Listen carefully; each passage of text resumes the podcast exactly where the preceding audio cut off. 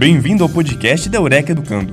Estamos sempre inovando para levar até você as melhores informações científicas de uma forma simples, dinâmica e didática.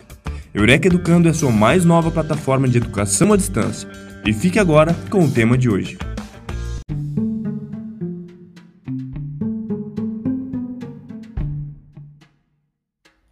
Partindo do princípio de que as habilidades sociais são caracterizadas como elo que liga o indivíduo com o seu meio, dá para imaginar o tamanho da relevância de desenvolvermos um repertório de comportamentos socialmente competentes, isto é, de comportamentos que maximizam a qualidade das nossas relações interpessoais e também comportamentos que aumentam as chances de nós desenvolvermos competência social diante das tarefas interpessoais.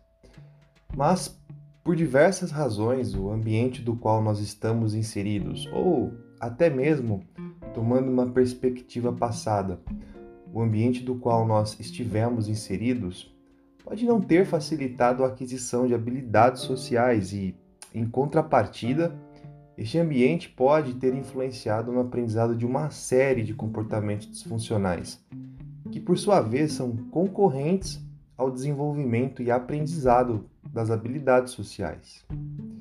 É previsível que, na ausência destas habilidades e disposto somente com estratégias comportamentais pouco funcionais, ou seja, com comportamentos disfuncionais, o indivíduo acabe se tornando suscetível ao desenvolvimento de uma série de transtornos mentais.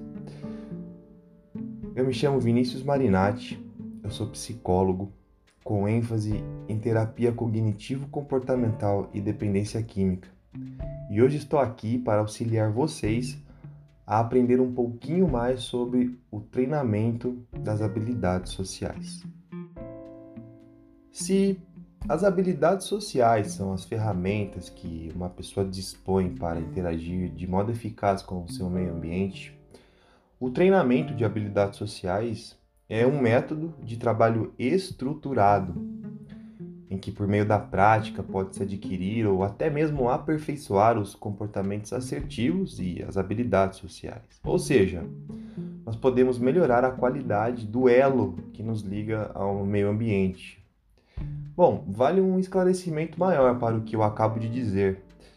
Quando eu me refiro a um método de trabalho estruturado, eu estou dizendo que nós dispomos de um guia ou de um manual de trabalho que apresentam sessões estruturadas, ou seja, elas estão prontas para serem aplicadas e para nortear o nosso trabalho no momento da realização do treinamento de habilidades sociais.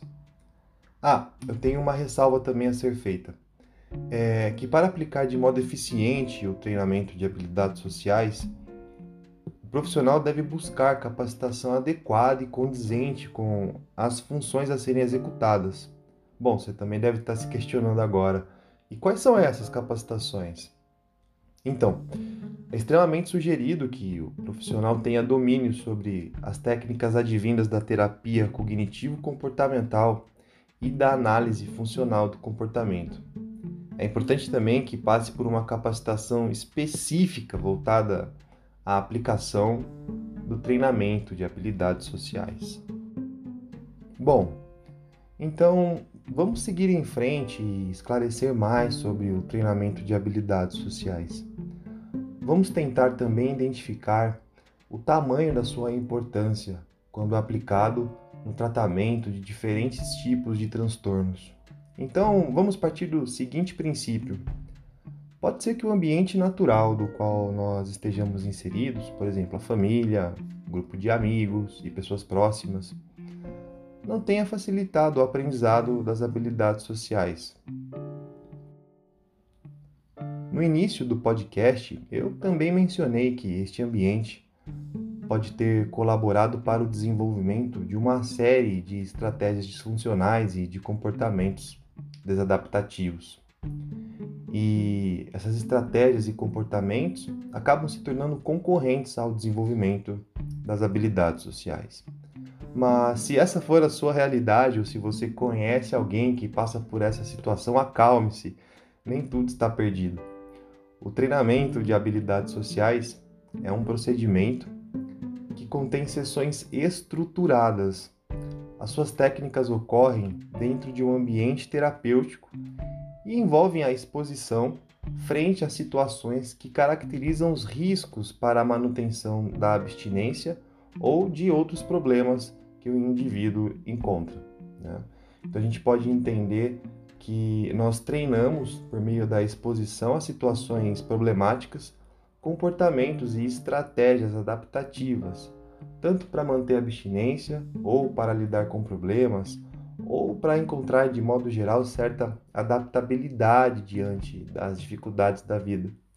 E nesse contexto, o indivíduo tem a oportunidade de treinar e aprender novas respostas de enfrentamento e assim lidar assertivamente com tais situações, ou seja, essas situações que caracterizam problemas e dificuldades.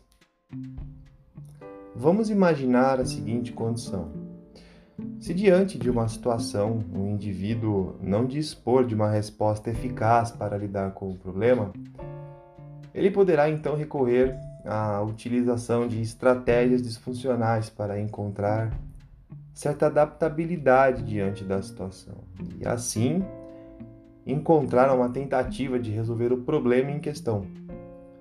Você deve estar se perguntando, mas o que são estratégias disfuncionais? Pois bem, podemos compreendê-la como estratégias que apresentam somente consequências imediatas positivas, ou seja, as consequências de curto prazo são boas, são consideradas como vantagens.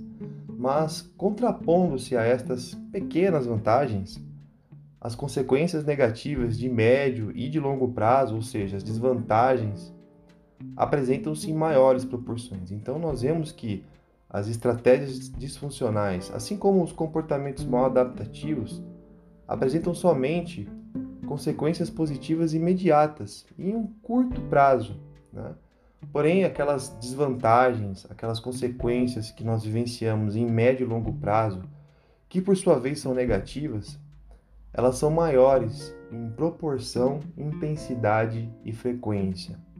Então, visto que nós temos mais malefícios do que benefícios, mais desvantagens do que vantagens utilizando estratégias disfuncionais e comportamentos mal adaptativos, nós entendemos que eles são contraproducentes, ou seja, eles não nos auxiliam na solução de problemas. Ó, se a gente utilizar como exemplo o abuso de substâncias para elucidar esses conceitos, nós poderíamos ver a situação de um indivíduo alegando consumir cigarros para relaxar e acalmar os nervos. Pode ser que um efeito imediato do cigarro é, acabe trazendo a sensação de relaxamento, porém, nós sabemos que os malefícios que o cigarro traz para a saúde em médio e longo prazo são enormes. Uma estratégia de enfrentamento a ser desenvolvida neste caso então, poderia ser a prática de exercícios físicos ou até mesmo a prática de técnicas de relaxamento e meditação. E nesse sentido, é interessante notar que muitos treinos de habilidades sociais atualmente inseriram técnicas de meditação e relaxamento junto aos seus principais procedimentos. Já um outro exemplo é o indivíduo que recorre ao uso de uma substância estimulante do sistema nervoso central no intuito de aliviar o sofrimento ou atenuar os sintomas da depressão, da tristeza, da angústia. Novamente, prestemos atenção no mecanismo das estratégias disfuncionais.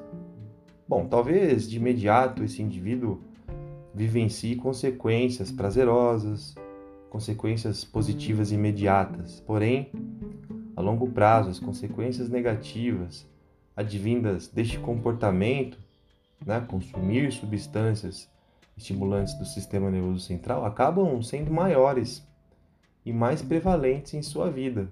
Mais uma vez, nós vemos que existem mais desvantagens do que vantagens inseridas nesse comportamento. Né? As consequências positivas são muito pequenas perto das consequências negativas.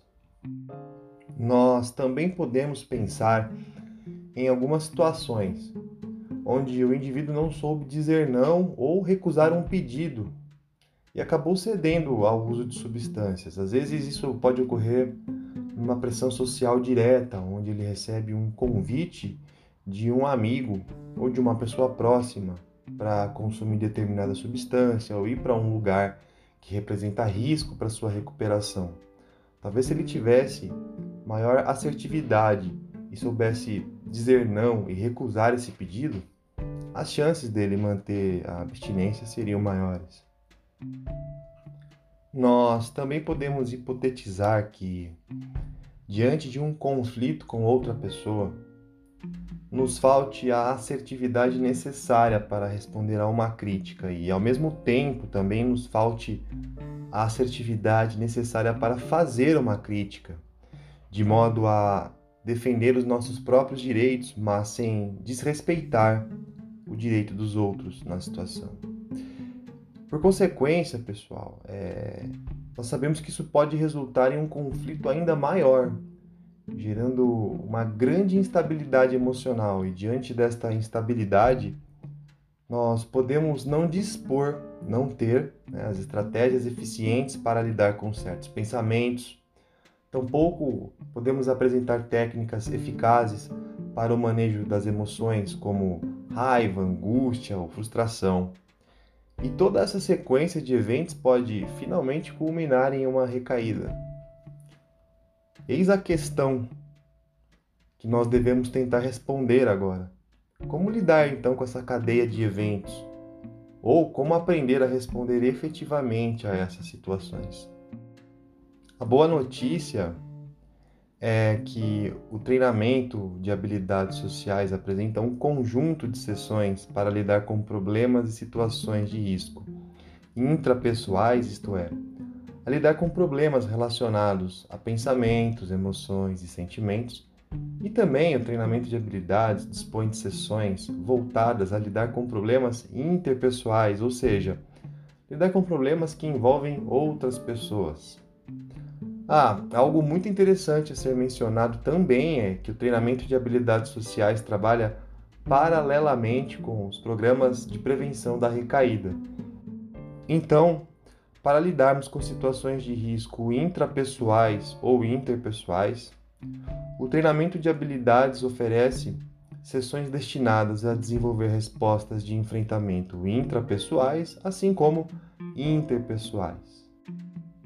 Bom, agora que nós já falamos a respeito de todas essas coisas, talvez seja interessante apresentar um pouco mais sobre cada uma destas sessões. E, considerando as habilidades sociais e interpessoais, nós temos os respectivos temas a serem trabalhados: assertividade, iniciar conversações, falar e ouvir sobre sentimentos e opiniões, fazer e receber elogios, fazer e receber críticas, receber críticas a respeito do consumo de substâncias e dizer não ou recusar um convite e uma solicitação para o consumo de substâncias. Em linhas gerais, essa última estratégia, esse último tema a ser trabalhado envolve o saber dizer não, recusar convites indesejados e pressões sociais também indesejadas. Agora, tendo em vista as habilidades intrapessoais nós temos sessões com temas voltados ao manejo da raiva, ao manejo de pensamentos disfuncionais, ao manejo de pensamentos disfuncionais relacionados ao uso de substâncias. Nós também temos temas para trabalhar e lidar com decisões aparentemente relevantes, para aumentar as atividades prazerosas, para lidar com situações de emergência e, por fim, para resolver problemas e conflitos pessoais. Então, pessoal, para concluirmos esse podcast, pergunte-se, tente responder: o que nós podemos extrair do que conversamos até aqui? Eu acredito que muitos foram os pontos importantes, mas para finalizar, eu gostaria principalmente de expor as seguintes ideias. Primeiramente, se formos capazes de reconhecer as situações das quais não dispomos de alta eficácia para enfrentar, posteriormente poderemos treinar respostas de enfrentamento adequadas para lidar com essas situações. Do mesmo modo, desenvolver estratégias eficazes para lidar com os eventos que representam riscos à manutenção da abstinência. Por autoeficácia, nós podemos entender a percepção e crença do indivíduo de que ele dispõe das estratégias de enfrentamento necessárias para lidar com determinado problema, para enfrentar determinado risco, sem chances ou com chances pequenas de voltar ao uso de substâncias ou recorrer até mesmo a outras estratégias de enfrentamento mal adaptativas. Nesta perspectiva, é correto afirmar que, diante de uma situação de risco, caso eu não disponha de uma estratégia de enfrentamento adequada, isto é o mesmo que dizer, se eu não dispor de habilidades sociais para solucionar determinada situação, então menor será a percepção de autoeficácia vivenciada e, por consequência e de maneira oposta, maior será a chance para a ocorrência de uma recaída. Em contrapartida, Caso eu disponha de uma estratégia de enfrentamento adequada para lidar com o risco impelido numa situação, maior será a percepção de autoeficácia vivenciada e, por fim, menor será a chance para a ocorrência de uma recaída ou para a vivência de outros tipos de problema. Bom, agora nós podemos entender a importância do treinamento de habilidades sociais e também podemos entender o porquê ele está inserido em programas de tratamento e recuperação para indivíduos que apresentam problemas com o uso de substâncias e demais formas de comportamentos dependentes. Bom, se você chegou até aqui, eu acredito que tenha gostado do assunto deste podcast. Mas antes de encerrar o assunto de hoje, eu primeiramente gostaria de te agradecer pela atenção disponibilizada. Eu espero também que o aprendizado que acabamos de obter aqui possa lhe auxiliar nas mais diferentes situações. E este auxílio aplica-se tanto a você, profissional que atua na área dos transtornos relacionados ao uso de substâncias, como a você que está passando por um processo de recuperação. Ah, não se esqueça de compartilhar esse podcast com seus amigos e amigas que possam se interessar pelo tema. Então, um forte abraço e nos falamos em breve numa próxima oportunidade.